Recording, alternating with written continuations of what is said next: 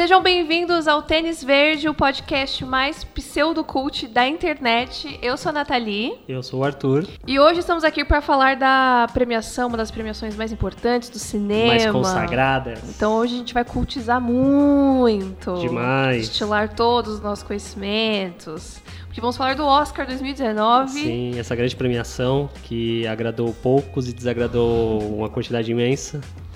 Sim, o Oscar aconteceu, o Oscar 2019 aconteceu no último dia 24 de fevereiro e foi uma premiação muito divertida até, foi mais gostoso de assistir do que outros anos, eu acho. Sim. Porém, teve algumas decepções e terminou com um gosto bem amargo. Uhum. Então hoje a gente vai comentar é, diferente do que o Oscar queria fazer, nós vamos comentar todas as categorias. É, não vamos falar profundamente de tudo, porque nem tudo a gente assistiu, né, em Sim. relação a categorias menores, mas vamos comentar todos os vencedores e, é claro, todas as polêmicas, todos os babados, as tretas e o que, que a gente achou, né, do...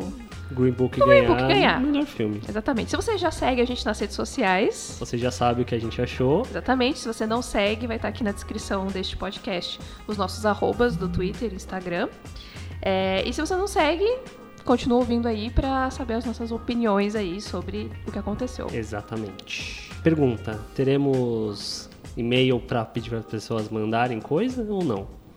A gente tem um e-mail. Então a né? gente tem um e-mail, então podemos falar o e-mail? Se você quiser mandar um e-mail pra gente sobre o que você achou do podcast, o que você achou da gente, é só mandar uma mensagem para o tênisverdecast.gmail.com. Exatamente.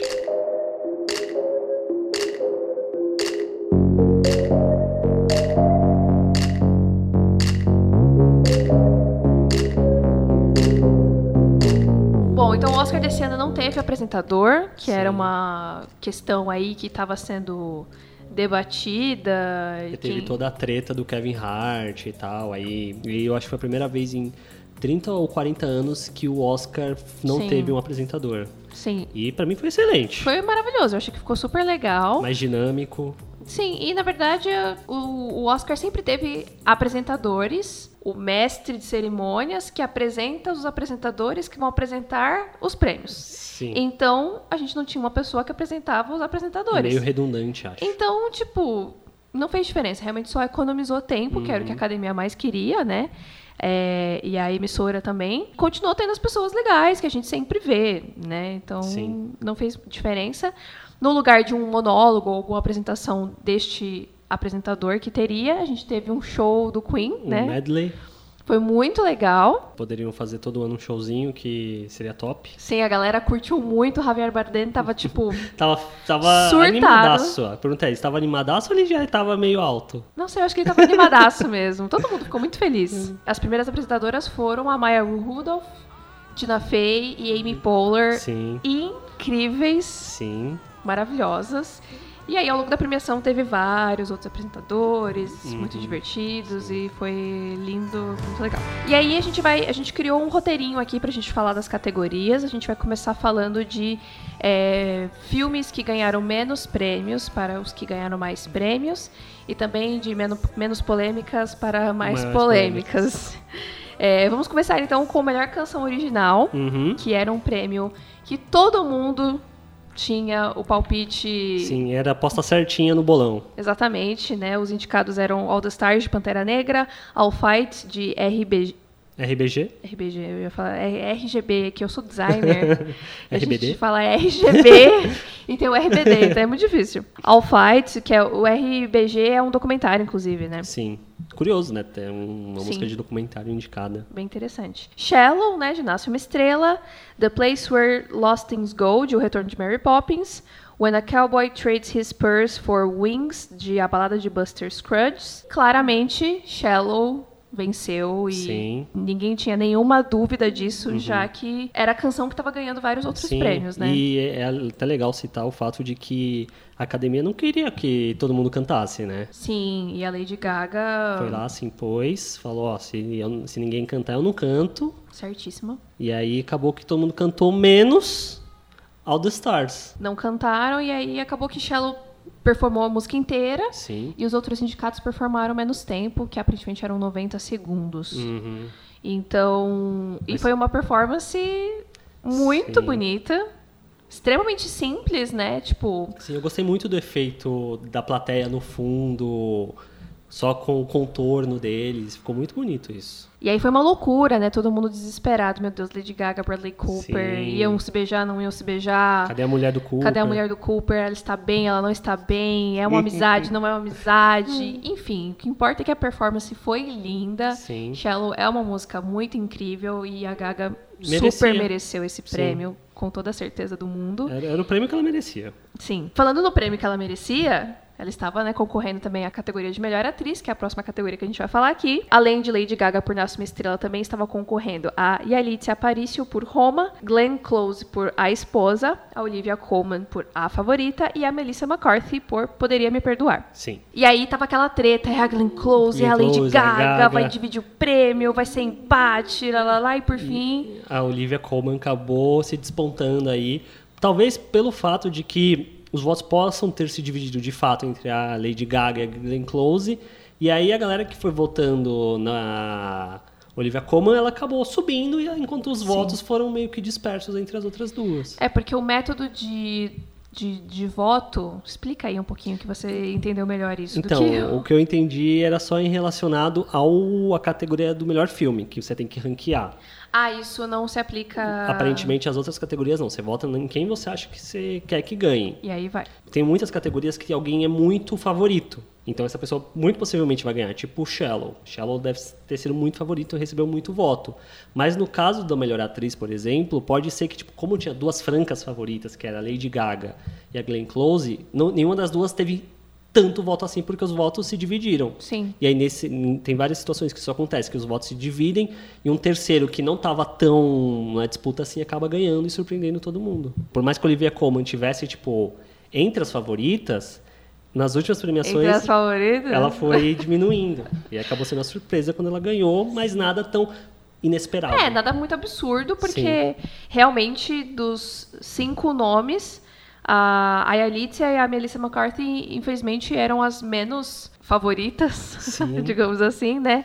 E a a Olivia Colman tá, de fato, excelente em A Favorita. Uhum. É um papel muito complexo, que ao mesmo tempo que ela é muito cômica, também tem uma carga dramática. Muito forte. E tem uma expressão corporal bem complicada a partir de, de determinada parte do filme. Uhum. E, e ela é muito incrível, gente. Melhor pessoa, melhor discurso. Ela é Uhum. muito fofa, ela, Ela super representa todo mereceu. mundo. Ela, ela mereceu muito. Sim. E a Gaga, ela tem um caminho imenso pela frente, eu tenho certeza que ela ainda vai Sim, ela se precisa- dar muito bem. Ela precisa de alguém dirigindo ela, de fato.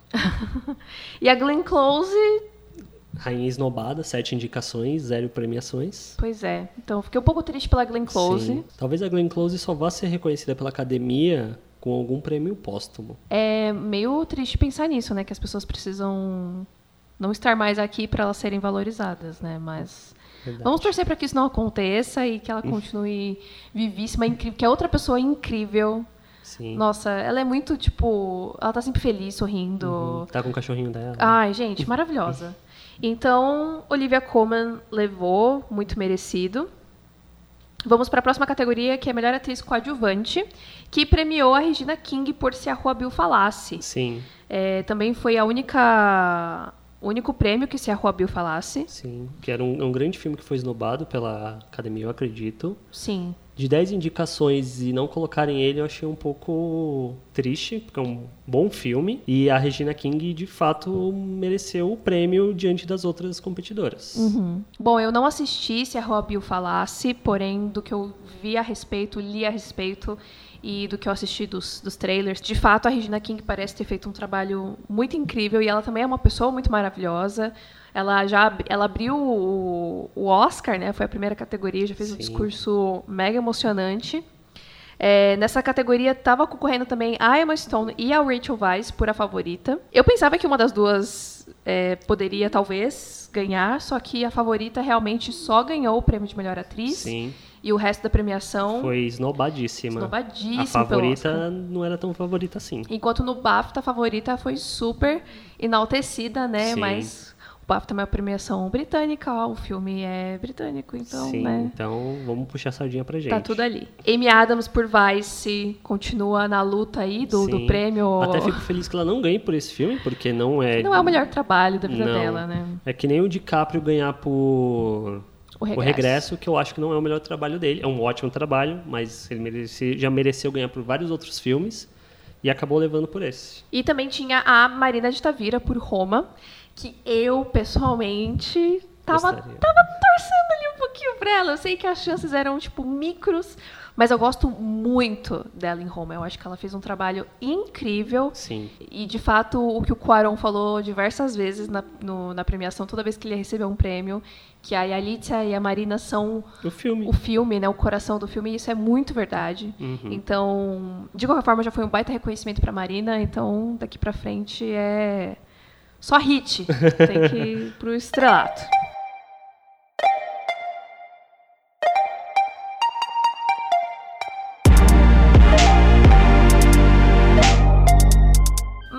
Prêmio agora, mais uma categoria que estava super claro quem era o vencedor, merecedor, rei. Outro filme que deveria estar indicado entre os melhores filmes, talvez. Homem-Aranha no Aranha Verso venceu o Oscar de melhor animação. Sim. E é isso, próximo, não tem o que falar, gente. Melhor filme Merecidíssimo. incrível. E assim, tava concorrendo com Os Incríveis 2 e Wi-Fi Ralph, que é- são mais do mesmo. Foda-se. com Mirai, que é um- uma animação japonesa, que acabou não saindo aqui no Brasil. E com Ilha dos Cachorros, que é um filme do Wes Anderson, que é stop motion, que também é muito Lindo. maravilhoso. Só que eu acho que o que o Homem-Aranha no Aranha Verso faz, ele evolui o que a gente espera em termos de animação. Totalmente. Enquanto que Ilha dos Cachorros, por mais maravilhoso que seja, ainda assim é um stop motion. É uma técnica meio batida, digamos Sim. assim, entre muitas aspas, gente. Com todo respeito eu digo isso.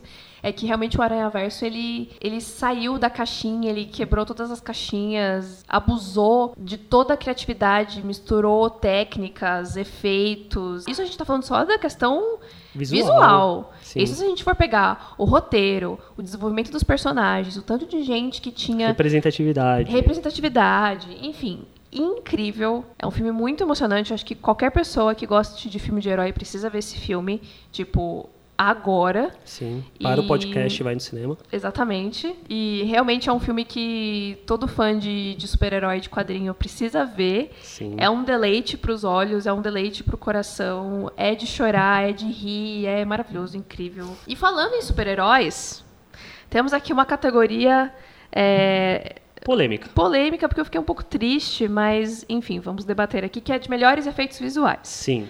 Os indicados eram Vingadores Guerra Infinita. Christopher Robin, um reencontro inesquecível.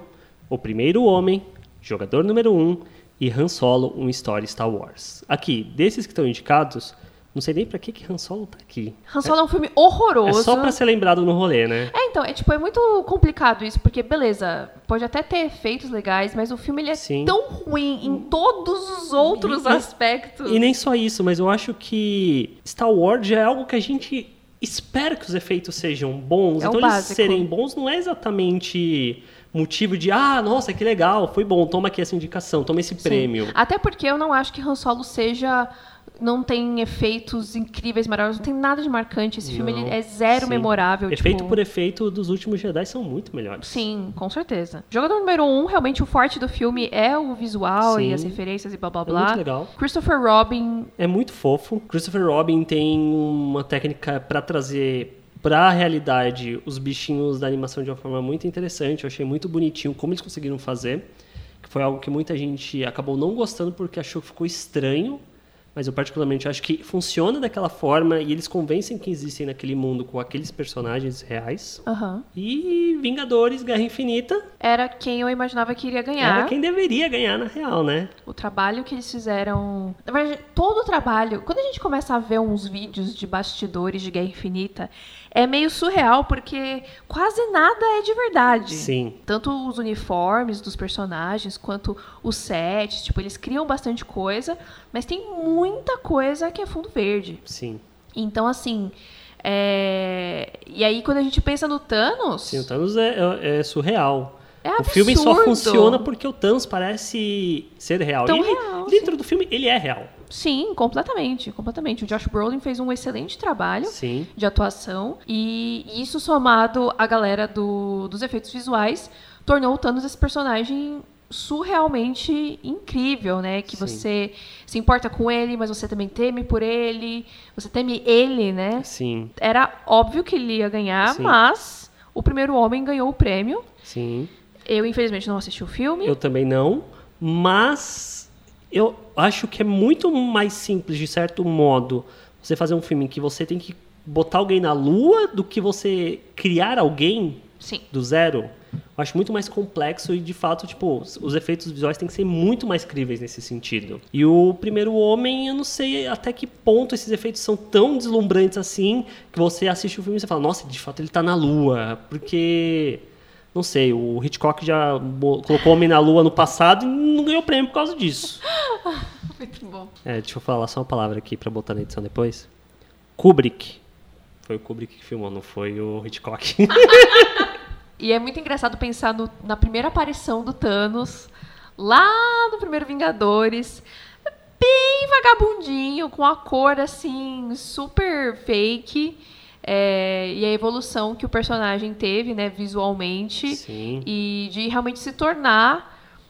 é, porque é engraçado, porque quando eu assisti o primeiro Vingadores, eu não tinha conhecimento do Thanos Uhum. né? Eu não lia quadrinhos, até hoje não leio muito, leio pouquíssimas edições milimetricamente selecionadas, mas na época eu não tinha a menor ideia de que era o Thanos. E eu lembro que todo mundo pirou e eu tava tipo, Tá. show, Quem é esse fera aí? um moço azul. Quem é esse consagrado? É, e a gente chegou nesse ponto que era o, é o- foi um, é um pico, né, um ápice dentro do, do universo da Marvel. Sim. E a gente tem um- um vilão que é a altura, né, em vários aspectos. Então é muito legal tudo que envolve o Thanos. Eu acho muito incrível. Sim. E hoje eu já li um quadrinho do Thanos, então eu já estou bem informada.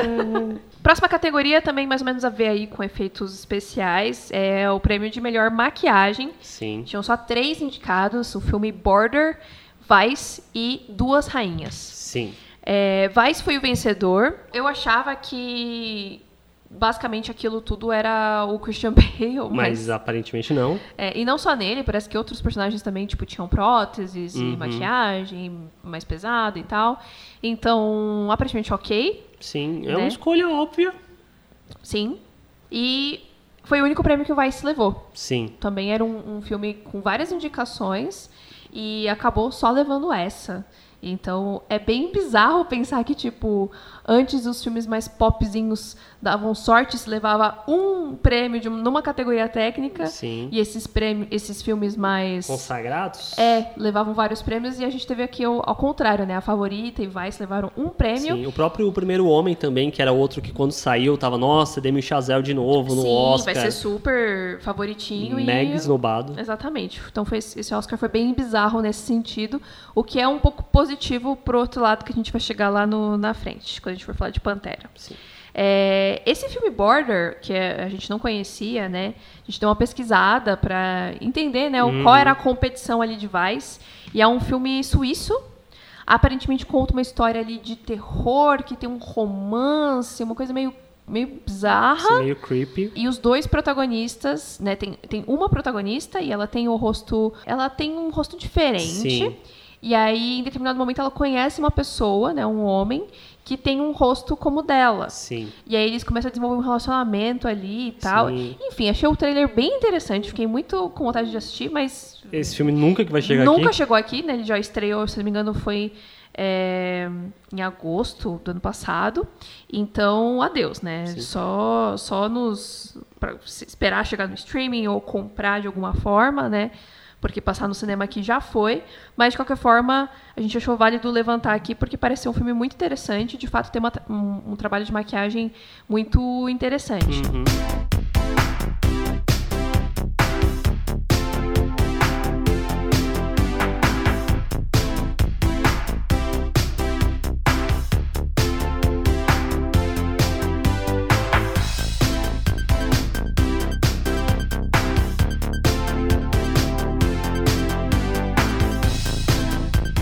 Bom, as próximas quatro categorias que a gente vai falar aqui são categorias que são super é, esnobadas Sim. pelas pessoas no Oscar de uma forma geral. Mas como E a quando- gente é tênis verde, a gente tá aqui pra falar delas. Eu ia falar que eu me incluía nas pessoas que esnobavam. Porque, assim, é, tem muito documentário e muito curta que a gente acaba não conhecendo.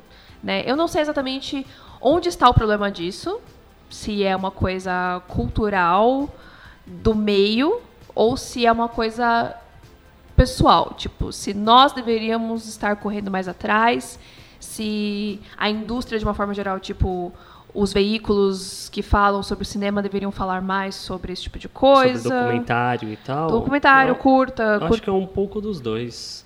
Porque, principalmente, curto animado é algo que é muito difícil de você encontrar pra assistir. Tipo, os do Oscar saíram no iTunes, então é mais ok de encontrar, mas ainda assim não é algo que você ativamente está indo atrás. Sim. E o documentário se passa no cinema um ou dois durante o ano, em pequenas salas que são voltadas para um cinema mais de arte, é muita coisa. Tanto que, se a gente for analisar é, um dos vencedores desse ano e alguns vencedores do ano passado, e se não me engano do ano anterior também, a Netflix acaba se dando muito bem nesse sentido. Sim.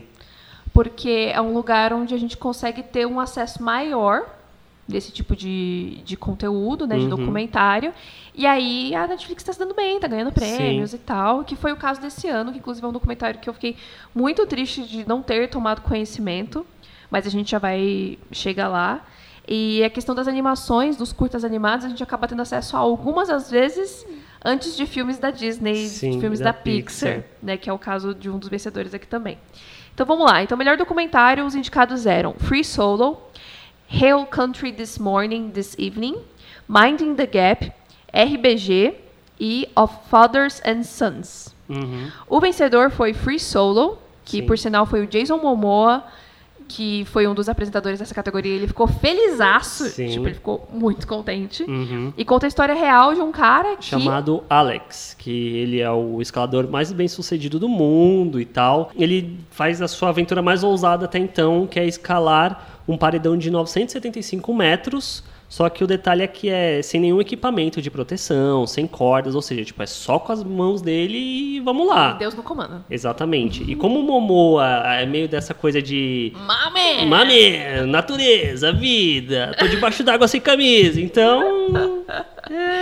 Ele é muito loucão, né? Ele deve, Sim. tipo, amar essas coisas. Exatamente, deve ter visto o, o filme. documentário, sim. deve ter falado, nossa, que documentário maravilhoso, vou voltar nele no meu bolão. Aí ganhou, ele ficou feliz que eu pontinho aí. Ganhou vários díndios no bolão. Exatamente. Mas, de qualquer forma, a nossa intenção aqui é também incentivar quem estiver ouvindo a se interessar mais por essas categorias, né? Que Sim. são muito deixadas de lado, né? E o Minding the Gap, se eu não me engano, era um favorito também, que as pessoas estavam comentando bastante. Sim. Próxima categoria, melhor curto animado. Os Uhum. indicados eram Comportamento Animal, Bal, Fim de Tarde, Um Pequeno Passo e Weekends. Exatamente. O vencedor foi Bal, que Uhum. era um curta que passava antes de Os Incríveis dois. muito fofinho, Sim. muito lindo, então assim. De ah, fato, é, é meio que nessa parte de curto animado é um, quase que uma hegemonia da Disney barra Sim. Pixar, né? Por isso que é tão importante o Homem-Aranha Homem-Aranha no Aranha Verso ter ganhado melhor animação, porque também lembra a gente de que existem outras formas de fazer animação, Sim. outros lugares para se assistir animação, né, Uhum. de, de se criar animação, que você Sim. não precisa estar na Disney para fazer uma boa animação. Sim, tanto que algo que eu acho muito legal ressaltar é que a Disney barra Pixar criou um canal chamado, acho que é Pixar Shorts, Ah, sim, que eles estão postando vários curtas lá, né? Sim, que são curtas que fogem um pouco do padrão que eles estão acostumados a trazer junto com as animações deles no cinema. Uhum. Tanto que saiu um que era sobre ambiente de trabalho, que é muito bom. E Sobre as mulheres no ambiente Exatamente. de trabalho, né? E saiu um outro que é sobre um gatinho e um cachorro, que o estilo de animação foge completamente de tudo que a Pixar já fez, que é maravilhoso, que é muito tocante. Sim. Então, fica aqui a recomendação para vocês darem uma olhada, que são vários curtinhas, no máximo 10 minutinhos. Sim. Muito bem feitos, muito bem Sim. animados, lindos. E que tá tocando mais em assuntos é, mais delicados, mais importantes, né? Porque esse do, do cachorro e do gatinho, tipo, eles falam bastante do preconceito com pitbulls. Sim, e, e o fato de que esse pitbull ele tá participando de rinha e ele é maltratado pelo dono Sim, e tal. Então é bem delicado, assim, bem sensível. Uhum. Próxima categoria, melhor documentário em curta-metragem. Os indicados eram Black Sheep, A Partida Final, Lifeboat, Uma Noite no Madison Square Garden e Absorvendo o Tabu. Uhum. Absorvendo o Tabu foi o vencedor da noite. Inclusive, você se surpreendeu quando subiu pra ser. a- Eu fiquei chocada. O nome desse documentário, desse curta documentário em inglês é Period End of Sentence. E aí eu pensei que era, sei lá, alguma coisa sobre escrita, né? Já que tem esse trocadilho do period, end of sentence, né? Fim da, fim da frase, Ponto ponto, final. final. e tal. Só que period é menstruação Sim. é, em inglês e é justamente um curta documentário sobre menstruação, né, em, lá na Índia, né, e sobre como isso atrapalha a vida das garotas para elas estudarem, tal, tal, tal. E eu fiquei tipo Como que tem um chocada. preconceito muito grande em torno disso lá, isso é um tabu, não é falado sobre isso. Sim. Como não é falado em grande parte do mundo, na Sim. verdade, né? Uhum. Ai, nossa, fiz barulho aqui, perdão. Como não é falado em grande parte do mundo, mas lá é muito pior, né? É uma cultura muito mais Fechada, fechada. E aí foi incrível, tipo, as meninas que trabalharam, né, que criaram esse, esse curto documentário, super emocionadas e falando que não acreditavam que um filme sobre menstruação tinha acabado de ganhar um Oscar. Então é muito legal e está na Netflix. Eu fiquei tão chocada que eu, tipo, gente, eu não vi isso em lugar nenhum, não vi ninguém falando sobre isso. A Netflix lança tanta coisa, muito mais coisa sai totalmente. É, Não, não tem divulgação, né? Sim. E fica lá às vezes escondido. Então eu fiquei decepcionada comigo mesma, mas ao mesmo tempo foi um alerta pra gente prestar mais atenção nessas coisas, porque principalmente nessas categorias de documentário e curta documentário, a gente vê muitos trabalhos importantes, jornalísticos, que estão correndo atrás de contar histórias que estão escondidas por aí e tudo mais. Então é muito legal que exista essas categorias no Oscar ainda, que graças a Deus eles não tenham tirado isso para sempre. E por último, temos a categoria de melhor curta de ficção. Os indicados eram Detainment, eu acho que é assim que fala, Marguerite, Mother e Skin. Skin foi o vencedor e é um curta bem pesado assim, né, do que a gente viu do trailer. Sim. Ele vai contar a história tipo de uma família que parece ser neonazista. nazista. E aí, o- como que o pai está passando isso pro filho dele. Uhum, que é só uma criancinha, né? Sim. Super pequenininho. Uhum. E também tem uma, tem uma mulher na produção também do filme. Ela também ficou super feliz e emocionada é, ao ganhar o prêmio. Então foi muito interessante. Ele está disponível também no iTunes, né? Para comprar, para assistir. E é, o mais interessante é que ele é protagonizado pelo Jonathan Tucker, que ele faz American Gods. O Jackson Robert Scott faz o filho dele, a criancinha pequenininha.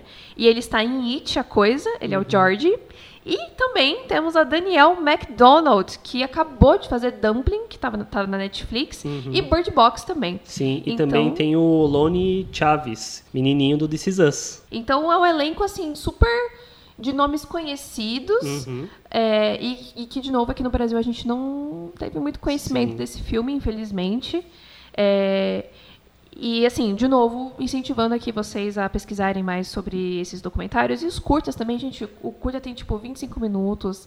É um episódio de uma série que você assiste. Então, é algo que é fácil de assistir. Às vezes não é fácil de encontrar. Sim. Mas é, acho que com essa questão de streaming, de é, a gente consegue ter acesso às coisas um pouquinho mais fáceis, né? Então, o Absorvei do Tabu tá na Netflix, né? Então, com certeza, se a gente dar uma pesquisada lá, devem ter vários outros documentários ou curtas documentários interessantes na Netflix pra gente assistir.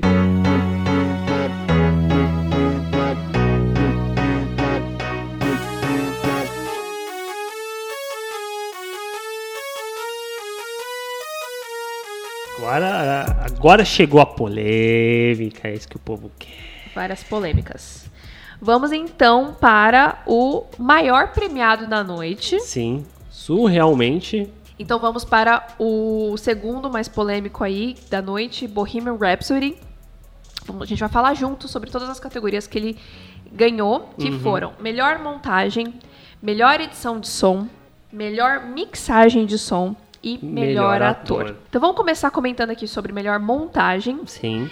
Não, não vamos. Não, não vamos. O Frodo não quer que fale de melhor montagem. Exato. Frodo, pra quem não sabe, é o gatinho da Nathalie. é um gatito gordito. Frodo, o que, que você quer? Bom, pra quem não sabe, eu e o Arthur somos editores de vídeo. Sim. Então, se tem uma coisa que a gente sabe falar é sobre edição, né? Sobre montagem. Melhor montagem é melhor edição, basicamente. Uhum. E aí a gente tinha como indicados Infiltrado na Clã, Bohemian Rhapsody, A Favorita, Green Book e Vice. Sim. Eu, de maneira nenhuma, pensava que Bohemian Rhapsody ia ganhar, porque simplesmente é o filme mais mal editado deste Oscar. Sim. Tem uma sequência que, tipo, sempre tá rodando no Twitter que a quantidade de cortes que essa cena tem em um minuto é obsceno. É, é parecido com o que o Michael Bay faz em filmes do Transformer. Eu acho que é pior, inclusive, eu diria. Sim. E o pior é que não tem a menor necessidade de, de haver tanto corte. Sim. Eu vi até, se eu não me engano, a Lully, do né, Lully de verdade, falando que não é porque você pode cortar que você deve cortar. Sim. E eu acho que é exatamente isso. Tipo, cara, não é porque você tem cinco câmeras gravando uma mesma cena que você tem que ficar, tipo, trocando de uma Sim. câmera para outra o tempo todo. E Bohemian faz isso. E... E- sem contar, o filme como um todo, eu acho ele mal editado. Tipo, eu não acho que ele é coeso. Eu acho que ele é um filme confuso, desconexo. Uhum. E, e parece que foram 50 filmes diferentes dentro de um mesmo filme. Então a edição é ruim, porque ele não conseguiu fazer o trabalho final. É que o buraco aí é mais embaixo, porque falta o diretor para dar a visão para ele, para o montador montar aquilo que ele quer. Sim. O diretor fala, olha, eu gosto desse cena, eu gosto desse take, faz de tal jeito. Como É o ter esse ritmo. Exatamente. Como o Brian Singer foi afastado, Ficou a esmo. ficou isso a esmo e aí vai lá, editor, faz o seu trabalho, parabéns, você fez uma merda, você ganhou um Oscar.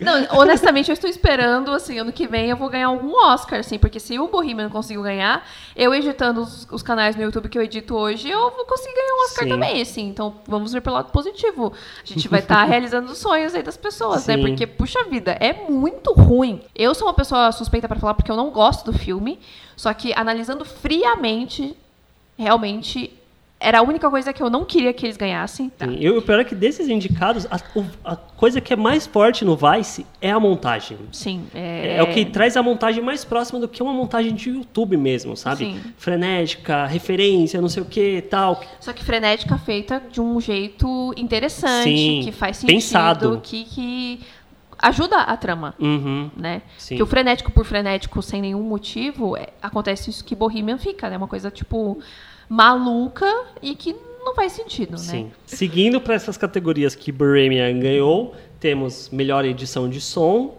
e melhor mixagem de som. Em melhor edição de som temos Pantera Negra, Bohemian Rhapsody, O Primeiro Homem, Um Lugar Silencioso e Roma. E em melhor mixagem, Pantera, o filme do Queen, O Primeiro Homem, Roma e Nasce uma Estrela. Edição é a captação, mixagem é de fato a mixagem. Então, é, no caso da edição de som, tipo, pra mim, não sei o que, que o Bohemian traz de interessante pra ganhar um prêmio. Sim, o que, que ele captou? Porque se o filme é todo lip syncado, Sim. ele captou o quê? Já o Lugar Silencioso, Sim, que aí já é surreal. que é um filme completamente pautado no som, Sim. no uso ou desuso dele. Sim, a falta de som principalmente, tanto Sim. que nos extras do Blu-ray, eles falam muito sobre isso, que os sets de filmagem normalmente são mega barulhentos, todo mundo falando, não sei o quê, enquanto que o do Lugar Silencioso era justamente o oposto.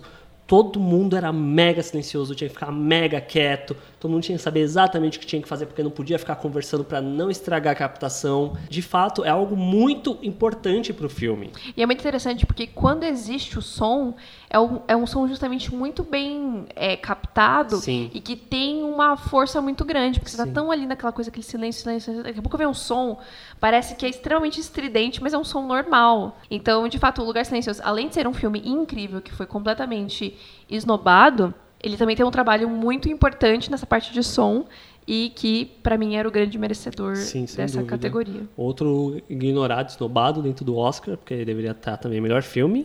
Só que é um problema da academia com filmes de gênero, Hereditário. sim. E também a Emily Blunt por melhor atriz. Com certeza. Acho que deveria estar indicada aí. Com certeza. E aí a mixagem de som é basicamente o trabalho de pós-produção do som. Exatamente. É de fato a mixagem em si, de equilibrar, equalizar, trazer mais sons que complementem a experiência de quem está assistindo e tal. Que no caso aqui eu acho que Roma faz um trabalho bem interessante. Sim. Mas uma coisa que eu queria levantar aqui Polêmica. é que Baby Driver, também conhecido como Em Ritmo de Fuga, também conhecido como um filme incrível, maravilhoso, foi indicado ao Oscar nessas mesmas categorias no ano passado e não ganhou, inclusive de montagem, que é impecável. Baby Driver é impecável nessas três questões, do som e da montagem. E Não ganhou. não ganhou. E o Bohemian ganhou. É isso. É isso. Esse é o mundo que a gente vive. E aí, temos a famigerada, né? Categoria de melhor ator, Sim. Que tínhamos como indicados Christian Bale por Vice, Bradley Cooper por Nasce uma Estrela, William Dafoe por No Portal da Eternidade, o Rami Malek por Bohemian Rhapsody e o Viggo Mortensen por Green Book, o guia. E aí o Rami Malek ganhou. e aí assim, gente, Só pra olha, tirar da frente uma coisa aqui que tá entalada na garganta. Bradley Cooper canta. Rami Malek dubla. Dubra.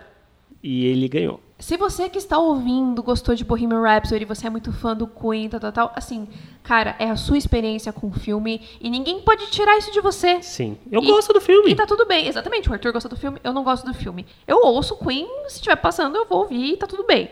Mas eu não sou fã. É, mas eu acho que o Bohemian Rhapsody ele não faz jus à banda. Uhum. Mesmo eu não conhecendo ela por completo, do que o filme fala que o Queen é, o, o filme não faz. E o Rami Malek, ele faz um, um trabalho de imitação que é interessante, que você vê o Fred Mercury ali, eh, mas eu não sei se isso é o suficiente Entendo. honestamente, sabe? E o Bradley Cooper, que basicamente pegou o personagem do zero e se transformou Sim. de dentro pra fora, aprendeu a to- tocar instrumentos, aprendeu a cantar, teve, criou todo um, jeito de falar Sim, completamente a forma como ele, diferente. como ele se move mesmo É. também. Os pequenos detalhes, o jeito que ele mexe no cabelo, o jeito que ele anda meio curvado, o jeito Uhum. que ele que ele fala com a, com, a, com a Ellie, enfim. Todos os personagens são baseados em uma pessoa real, menos o personagem do Bradley Cooper. Não tinha muito como fugir disso, porém eu acho que existem níveis e níveis, sabe? Eu acho que o Bohemian Bohemian, de uma forma geral, ele se compromete a ser uma cópia, sabe? Ele, ele pega cenas, ele pega um show e ele copia o show no final do filme inteiro, sabe? É um negócio tipo, gente, o show existe, o show tá aí, a gente assiste o show, sabe? Tá no YouTube. Enfim, aí eu não sei, eu acho um pouco exagerado isso. Teve muita gente que ficou emocionada, que adorou. Eu achei exagerado. E aí, no caso, o Christian Bale, o William Dafoe e o Viggo Mortensen, eles já têm um trabalho muito diferente, né? Eles não têm que Sim. ficar copiando e colando Uhum. trejeitos e cenas específicas e roupas específicas. Sim. Então, acho que é um trabalho bem diferente. Uhum. O, o Bale tem ainda o plus da transformação Corporal. corporal, que é algo né? que a academia muito gosta. E que ele também adora, né? Ele Sim. é viciado nisso. Sim, tanto que ele já deu entrevista falando que esse foi o filme que ele mais tomou cuidado, teve orientação médica e não sei o quê, porque senão ele ia morrer. A E, a- e ao essa. longo do filme ele muda, né? Sim, ele vai engordando. O que eu acho era que o Bradley Cooper tinha que ter ganho. Também acho, concordo. Caiu um raio É. bem do nosso lado agora. Vamos morrer daqui a pouquinho. Jesus amado. Vocês escutaram?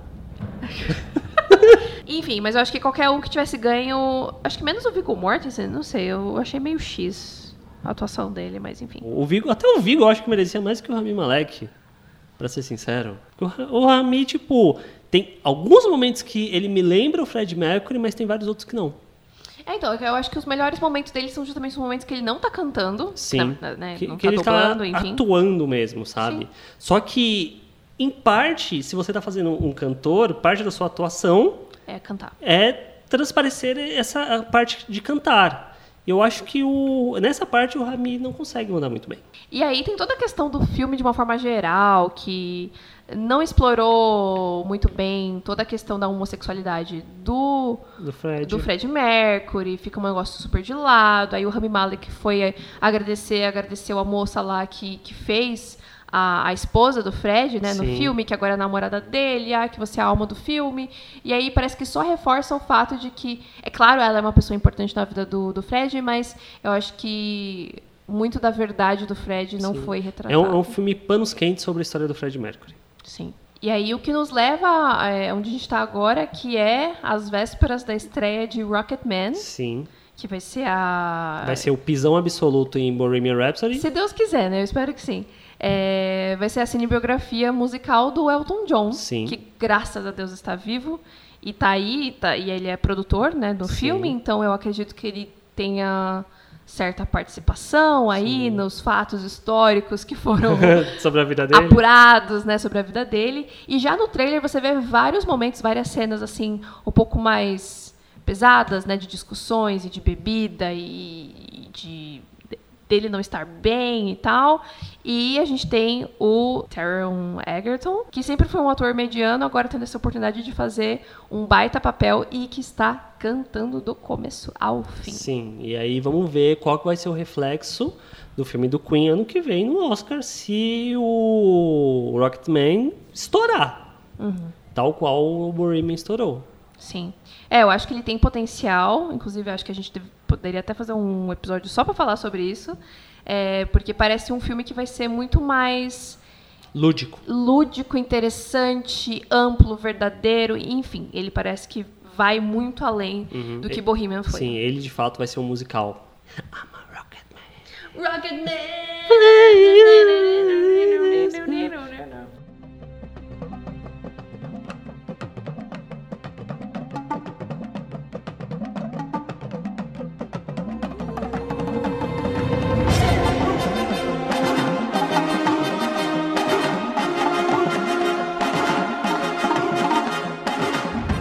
agora para o grande vencedor moral deste Oscar. Pantera Negra, que fez Sim. história sendo o primeiro filme de super-herói a ser indicado à categoria de melhor filme. Quantas milhões de vezes eu já vi essa frase ao longo dessa temporada de premiações? Pantera Negra é incrível. Ponto. Fim do episódio.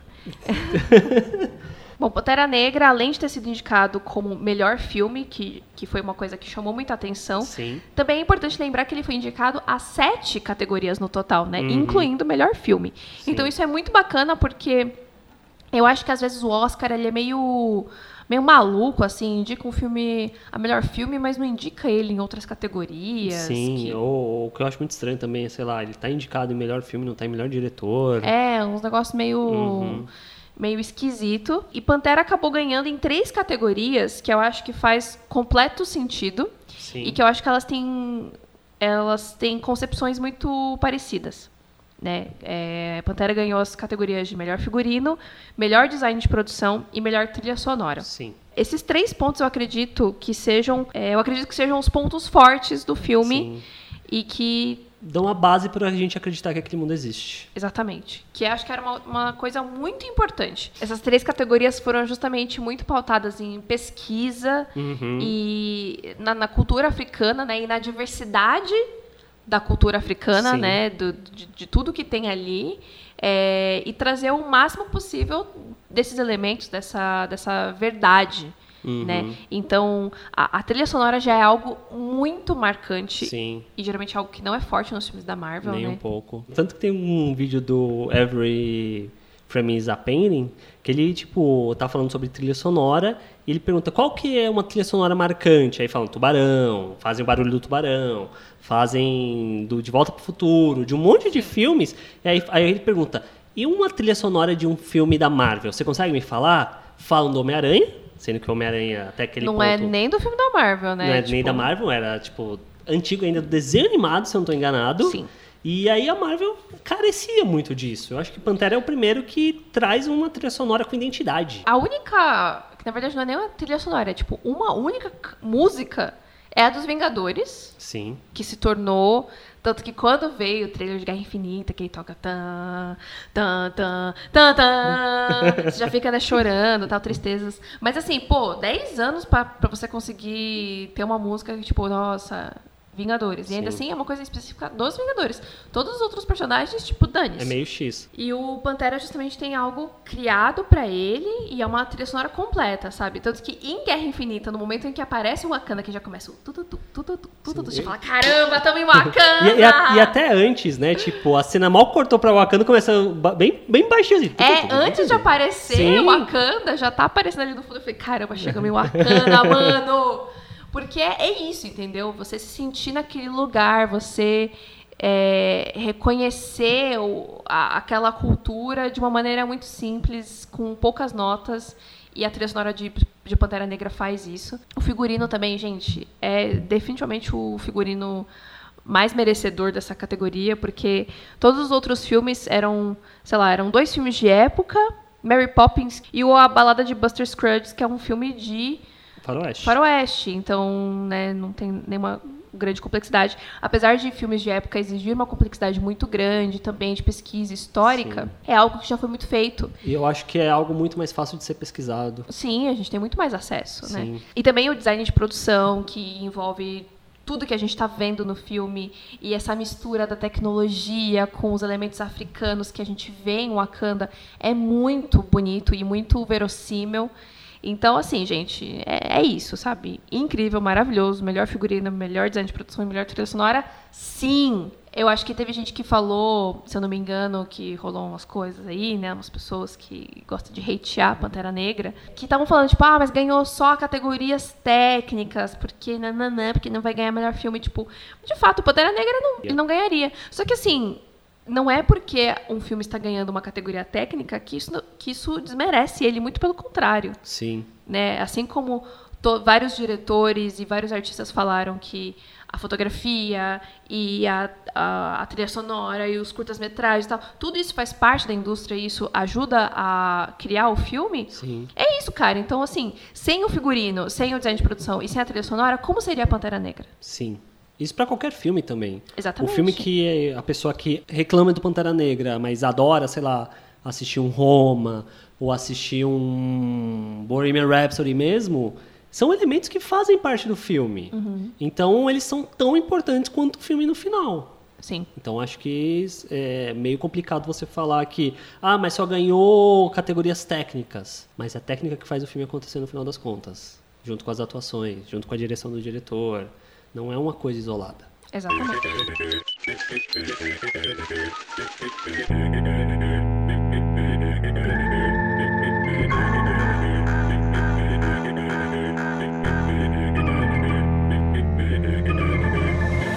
Que o Roma teve 10 indicações e foi junto com o Tigre e o Dragão, os filmes de língua não inglesa, com mais indicações. Tigre e o Dragão é de quando? 2000, 2001. Então faz aí um quase 20 anos que o filme estrangeiro não tinha tanta indicação assim. Sim. Roma, né? Roma fez muita história, né? Sim. Eu acho que o mais interessante de Roma é que ele é um filme, pra mim, pelo, pelo que eu percebo assim das várias entrevistas que eu vi do Quaron, é muito gostoso de ver ele falando sobre o filme, sabe? Você sente uma, um, um carinho muito grande e uma simplicidade muito grande da parte dele. Sim. Então dá pra ver que ele fez um filme porque ele quis fazer um filme. Ele não tava tipo, nossa, milimetricamente, vou ganhar vários Oscars, não sei o quê. Sim. Que é um pouco o que eu sinto com o regresso do Rita. Sim, o, é, o Inharito ele já tem essa coisa mais Ele tem uma tipo. prepotência, tem um ego, né? Deve ser leonino essa porra. Ele é muito. tem um Lego a ser alimentado aí. Exatamente. E o Quaron não, ele já é muito mais humilde, né? Sim. O Del Toro também, Uhum. enfim. Então, Roma ele é um filme muito, tipo.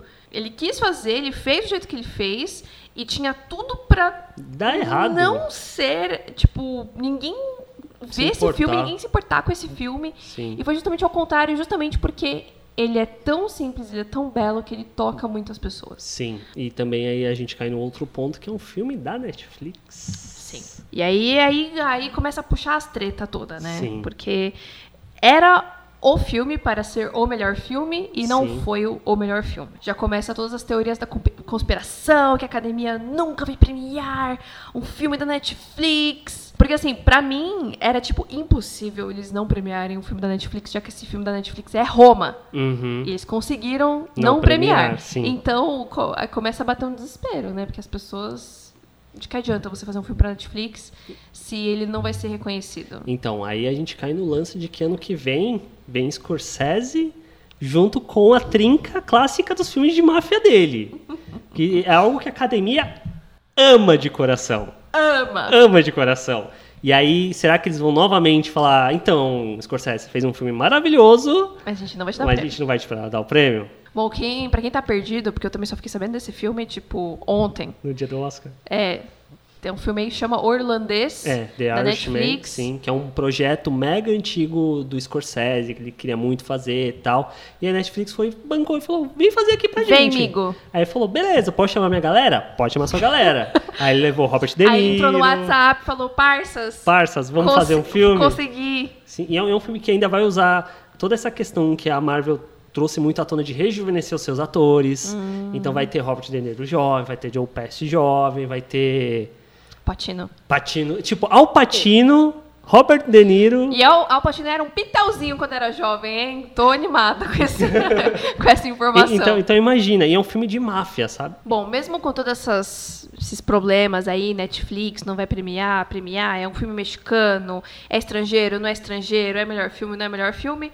Roma saiu com três Oscars na Sim. mão, né? O Quaron, né? Saiu com três Oscars na mão. porque ele ganhou é, melhor fotografia, que foi ele o, o responsável, melhor filme de língua estrangeira é, e melhor direção. O que, que o Corão não fez nesse filme? Então, fotografia, ele estava correndo contra a Guerra Fria. Nasce uma estrela favorita, nunca deixe de lembrar.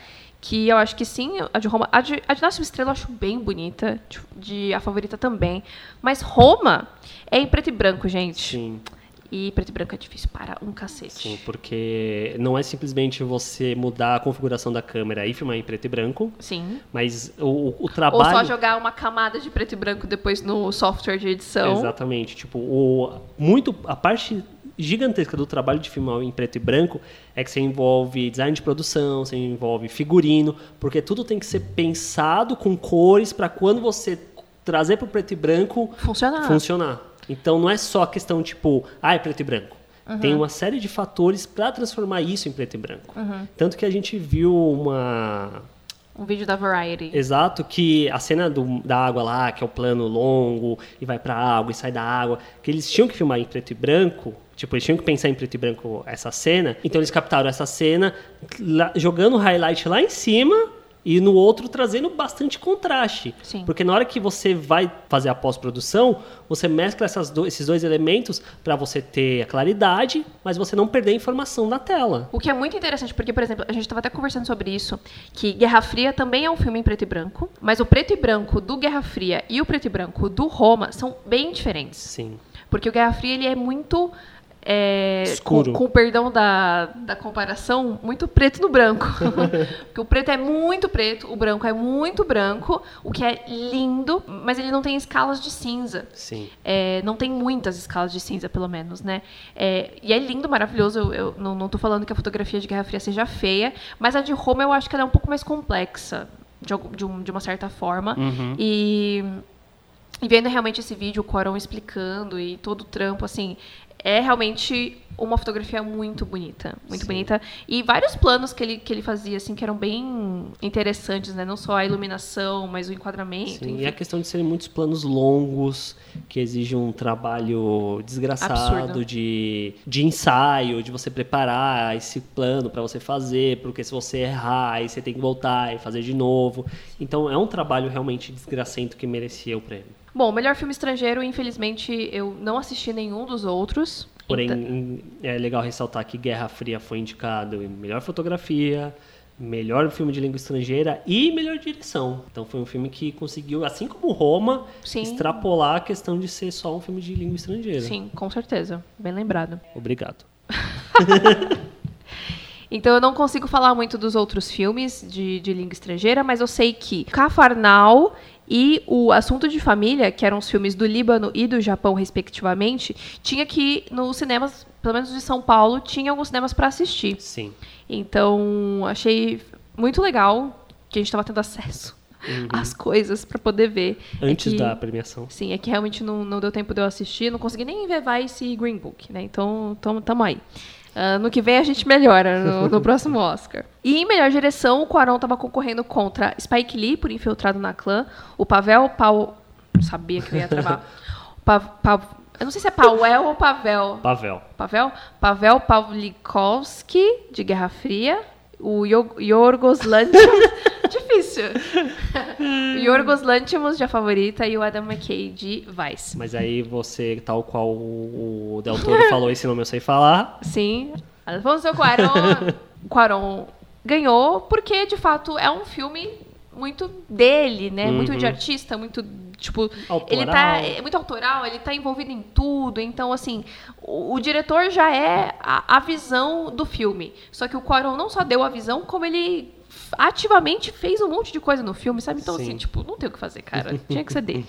E se por acaso, se você não assistiu ainda, Home está na Netflix, gente. Sim. Filmão, Assistam. assistam. Em preto e branco.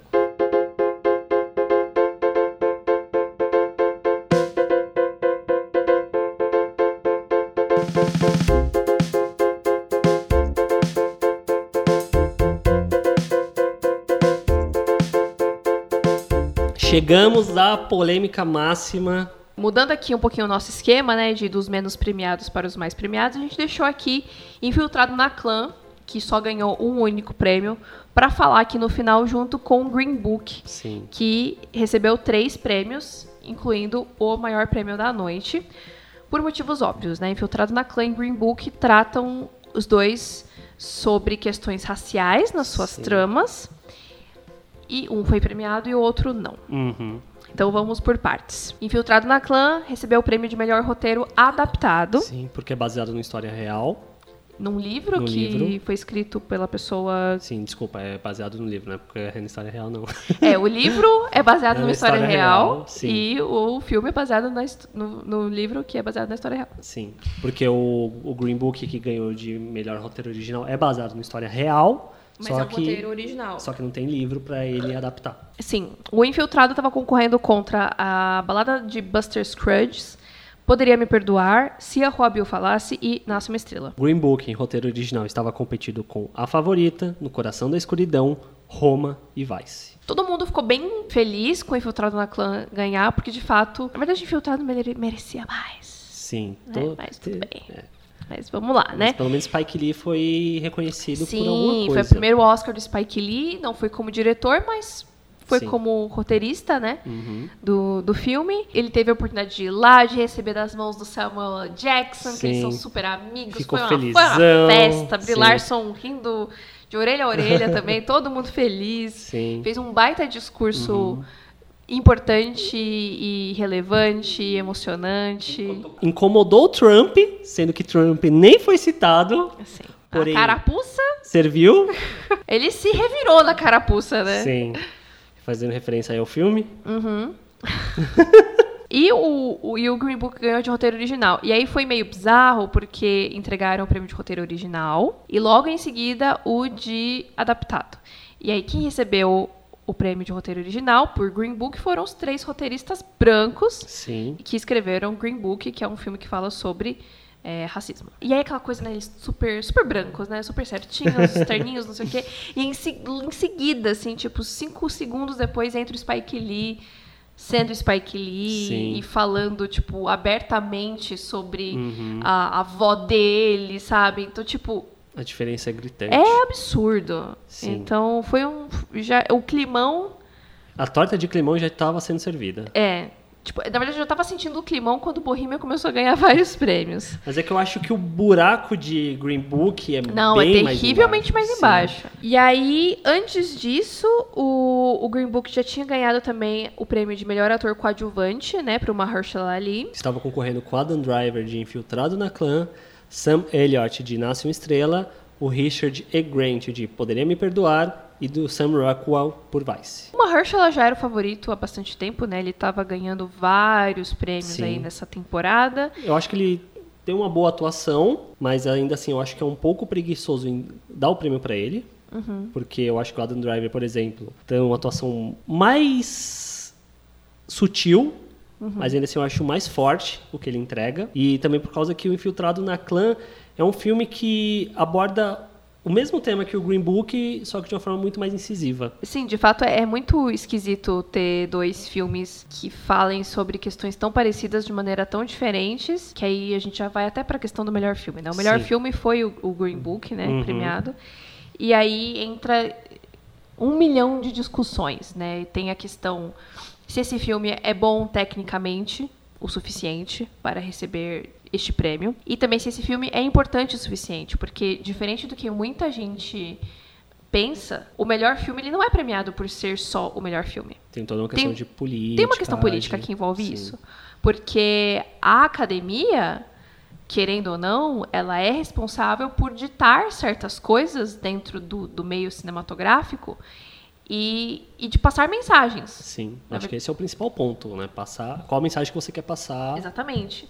Então, se- então sempre quando, quando tem essas, né, essas épocas de premiações, sempre levanta essas questões, tipo, mas tá, mas fulano é um filme melhor, mas será que ele é um filme mais importante? Uhum. Ou então, esse é um filme importante, mas será que ele é, um- ele é bom? Sim. Então, A gente pega mesmo o ano do Spotlight, que Spotlight ganhou o melhor filme por causa da mensagem dele, mas não necessariamente ele era o melhor filme daquele ano. uhum, E aí, se você pensa hoje em dia, Spotlight é totalmente esquecível, mas eu acho que a importância dele está no fato de que se a pessoa for estudar, for ver o filme que ganhou esse ano, Spotlight ganhou, putz, por que, que Spotlight ganhou? Ah, aí mas vai disso, ver disso. isso exatamente, sabe? e, e nesse ano em específico, tinha uma diversidade muito grande Sim.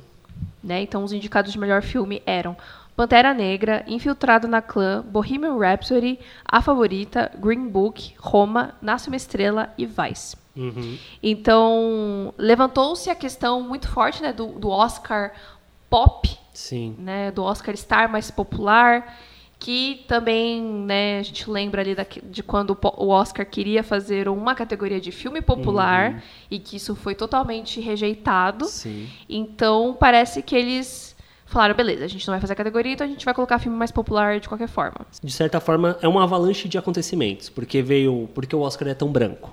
Uhum. E aí, Oscar popular. Então são coisas que vão se juntando. Sim. E aí você tem filmes como Pantera Negra, Infiltrado na Clã, Bohemian Rhapsody, que são filmes diversos, filmes populares, todos juntos na mesma categoria. Sim. E aí, é por isso que, em parte, eu acho que a importância de ter aumentado para 10 filmes é que você abre o leque para você poder indicar filmes diversos nesse sentido, sabe? Sim. Não ficar preso naquele, ah, a gente vai indicar sempre os mesmos filmes, É. dos mesmos diretores, que são brancos, e filmes são sobre brancos, e questão Sim. branca. Tanto que por muito tempo existia a questão de filme de Oscar. Sim. Ah, porque isso aqui é um filme de Oscar. O que seria um filme de Oscar? Ah, um filme que é de época. É um filme que preenche um filme umas que, caixinhas. é, que conta uma história real. É um filme que é sério. É um filme que. Entendeu? E nunca tem, nunca tinha um filme mais Sim. cômico. ou um filme. E não necessariamente por- pelo fato de ser um filme de Oscar, que é o melhor filme do ano. Sim. Porque se a gente voltar uns dois anos atrás, três anos, a gente teve Mad Max Estrada da Fúria, que é um filme mega blockbuster, um filme mega popular. E era o melhor filme do ano, sabe? E aí não premiaram ele. Nem lembro quem premiaram. Spotlight.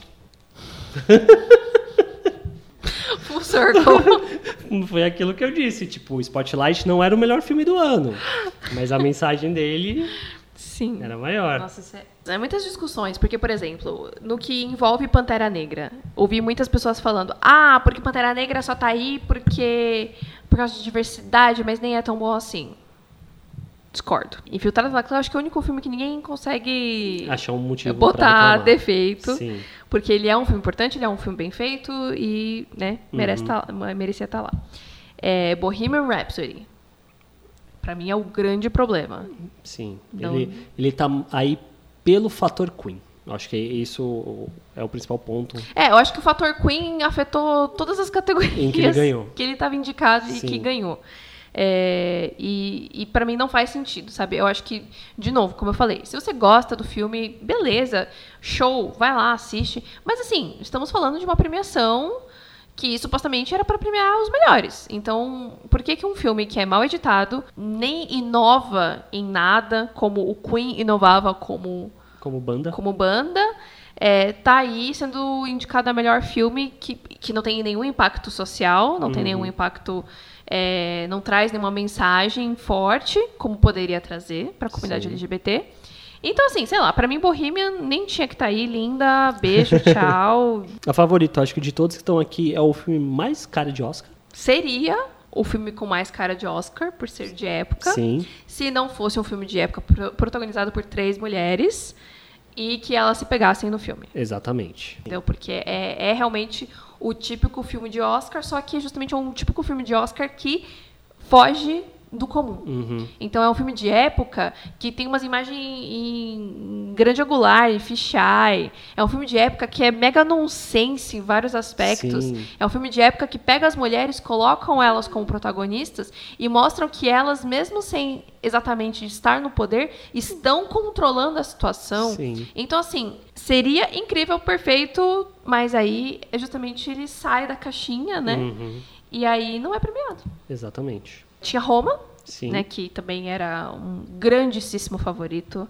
É, Mas aí Roma também é um que cai. no- Eu acho que o principal problema de Roma é que ele cai no fator Netflix. Exatamente. Que aí a academia pensando, mas se a gente premiar um filme de streaming, a gente vai estar indo contra os nossos princípios. A gente tá falando para as pessoas não irem mais pro cinema. Exatamente. Que mensagem a gente está passando? A gente está validando o Netflix? Não, a gente não vai validar Netflix. Nasce uma estrela. Eu, eu imaginava que Nasce uma Estrela como um possível ganhador, assim, forte. Porque ele é um. Sério?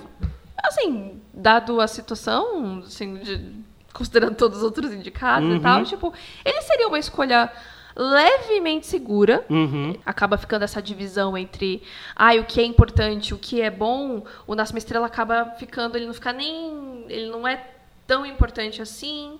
Ele é bom, mas ele não é incrível, então acho que ele ficou perdido num limbo aí. Uhum. E aí a gente entra na questão de que Green Book ganhou. E por que Sim. Green Book ganha? Porque é um filme seguro para academia e que é aquele senso de falso moralismo que ah, é um filme sobre racismo e a gente é, é progressista, mas nem tanto, né? Então vamos premiar Green Book porque é infiltrado na clã, É ativista demais. exatamente. Enquanto que Green Book, não. Green Book é um feel good movie sobre racismo. E olha que eu gosto de Green Book, mas você premiar ele eu acho que é um problema. Porque se você quer premiar de fato um filme por ser ativista, por ser representativo e tal, você tinha diversas opções nessa categoria. Você tinha Roma, questão México, empregada doméstica, É, comunidade indígena. Exatamente. Você tem Pantera Negra, que também é uma questão de representatividade africana e tal. Você tem Infiltrado na Clã, que é um puta soco no estômago, que fala sobre racismo, preconceito, violência, intolerância nos Estados Unidos da década de 70 E hoje? e, e que se reflete hoje em dia até A favorita até seria. a favorita, sim, Seria representativo. pra caramba. Só que você premiar Green Book é um serviço. Porque é um filme que faz o básico, faz o feijão com arroz, envolto de diversas polêmicas, só que é um filme que agrada a academia, no sentido de que não ofende eles. Então vamos premiar Green Book. O que me deixa mais triste ainda é quando sobe aquele monte de gente branca no palco pra receber o prêmio. Sim. A Octave Spencer tava lá do lado e, tipo, não fala nada. não, não se pronuncia. E aí? É um filme que é uma visão de um homem branco, de homens brancos, sobre o racismo que um personagem negro passava. Sendo que até na- no roteiro não tem nenhuma pessoa negra Escrevendo. exato. Tanto que algo que eu falo nos meus vídeos é que o Green Book ele tem o racismo dentro do norte dele, só que ele está sempre tangenciando isso. Isso faz parte daquela história, faz parte daquele personagem, é o nome do filme, que Green Book é o livro que foi escrito, que era para mostrar para os negros como viajar pelo sul dos Estados Unidos, que era um sul extremamente segregatório, racista, onde negros que fossem para lá podiam ser mortos, caminhos que essas pessoas podiam seguir para não sofrerem nenhuma violência, para não passarem perigo. Só que dentro do filme, isso é jogado e não é explorado em nenhum momento. Enquanto que Infiltrado na Clã, a questão do racismo é inerente a todo momento dentro dessa história. É algo que eles não têm como escapar. E é um filme que incomoda, né? O Sim. Infiltrado, ele não é um filme que você assiste e você tá vendo ele tranquilo para se distrair. É impossível você ficar apático Tipo, é um filme que vai mexendo com você o tempo todo. Mesmo nos momentos que são mais cômicos, ele ainda é muito. Tipo, ele tá cutucando você o tempo todo, né? E aí a mensagem que a academia passa é isso, tipo. A gente tá tentando ser progressista, a gente quer falar que é inclusivo. Mas a gente não é, de fato. Exatamente. É, a, a academia é aquele tipo de pessoa que fala. Até tenho amigos que são. Só que no fundo você ainda tem esse preconceito dentro de você. Só que para você falar que você não tem, você fala, olha, até premio. Esse daqui, Sim. esse daqui. Esse outro aqui não, esse Exatamente. outro não pode. É tipo quando a pessoa fala, não, mas você pode ser gay. Ah, mas não, mas não pode ser afeminado, né? Tipo, tem que ser gay, mas tem que ser quietinho. Tem que ser negro, mas não pode falar. Tem que ser mulher, mas não pode querer direitos, sabe? É uns negócios assim que, tipo, desmotiva. A gente estava uhum. numa premiação que estava super legal e várias mulheres, mulheres negras, homens negros, subindo no palco e sendo reconhecidos. E aí chega nesse momento da premiação, que é o momento, que é o que mais marca a premiação, e eles fazem isso. O que era para ter sido a cereja do bolo, que era premiar, sei lá, infiltrado na clã, Roma. Roma, não foi. Foi um deixou um gosto amargo, azedo, sei lá, parece até que to, todo o resto da premiação pareceu ser irrelevante porque se a academia premiou Green Book, qual sentido a gente encontra dele ter premiado sei lá, Pantera Negra, sabe? Tipo, infiltrado na clã. Infiltrado na clã. Parece que são critérios que não são coerentes. Uhum. Então a gente começa a duvidar desses outros prêmios. E cai naquilo de, de novo de que eu sinto que cada vez mais o Oscar tenta se manter relevante e com as premiações que ele dá, ele só mostra o quão irrelevante ele é. Porque Roma vai continuar sendo o melhor filme do ano. Sim, e não só isso, Roma vai continuar sendo discutido, vai continuar sendo estudado. Uhum. Roma daqui a 10 anos, as pessoas vão falar, putz, Roma, putz, infiltrado na clã, eles ganharam o Oscar? Não ganharam. Por que, que eles não ganharam? Tipo, sabe? Porque Green Book ganhou Green Book. Exatamente. Aquele filme. Exatamente, sabe? Então eu acho que nessa vontade da academia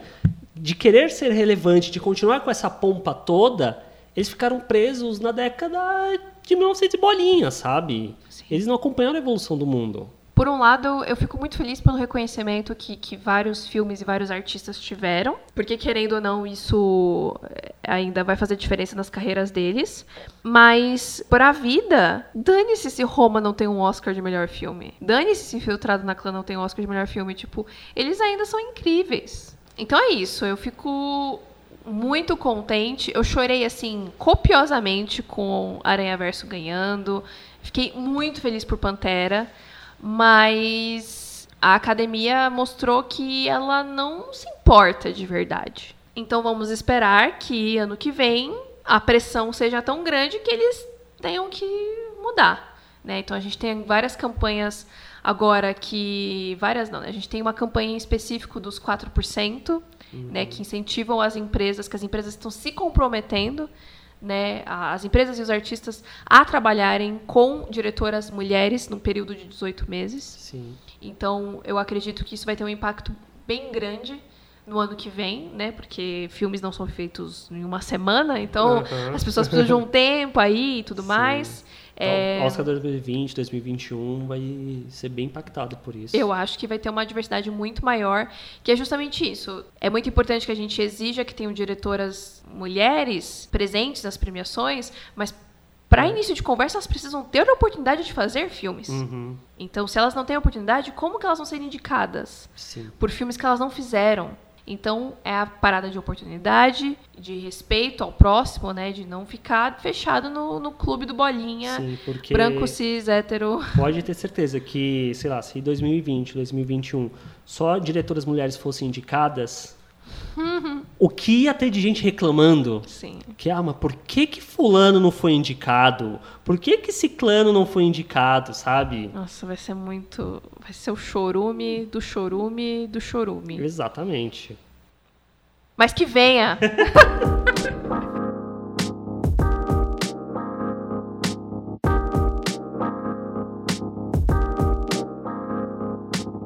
é isso, gente. Muito obrigada se você ouviu até o final este podcast. Eu espero que vocês tenham gostado, que a gente tenha conseguido Tocá-los. é, abordar aqui o máximo de, de- de informações possíveis desse Oscar. E agora. Voltamos à programação normal da vida, né? Que não tem mais Oscar, não tem mais maratona, não tem mais bolão. E a gente pode falar de cinema em paz. Não se esqueçam de mandar e-mail pra gente, pro tenisverdecast.gmail.com. Sim, mandem suas opiniões, pedidos, anseios, Sim. E também nas nossas, nas nossas redes sociais estamos aí, né? Arroba NathFanatic e arroba SenhorArte. Está aqui na descrição os nossos arrobas. Siga, siga a gente lá. E até semana que vem com mais um episódio do Tênis Verde. A gente tá tentando colocar no, no iTunes também, mas o iTunes não, não libera libera a ainda. gente. Então, por enquanto, continuamos aqui no Spotify. E é isso. E até semana que vem. Até. Tchau! Tchau. Tênis.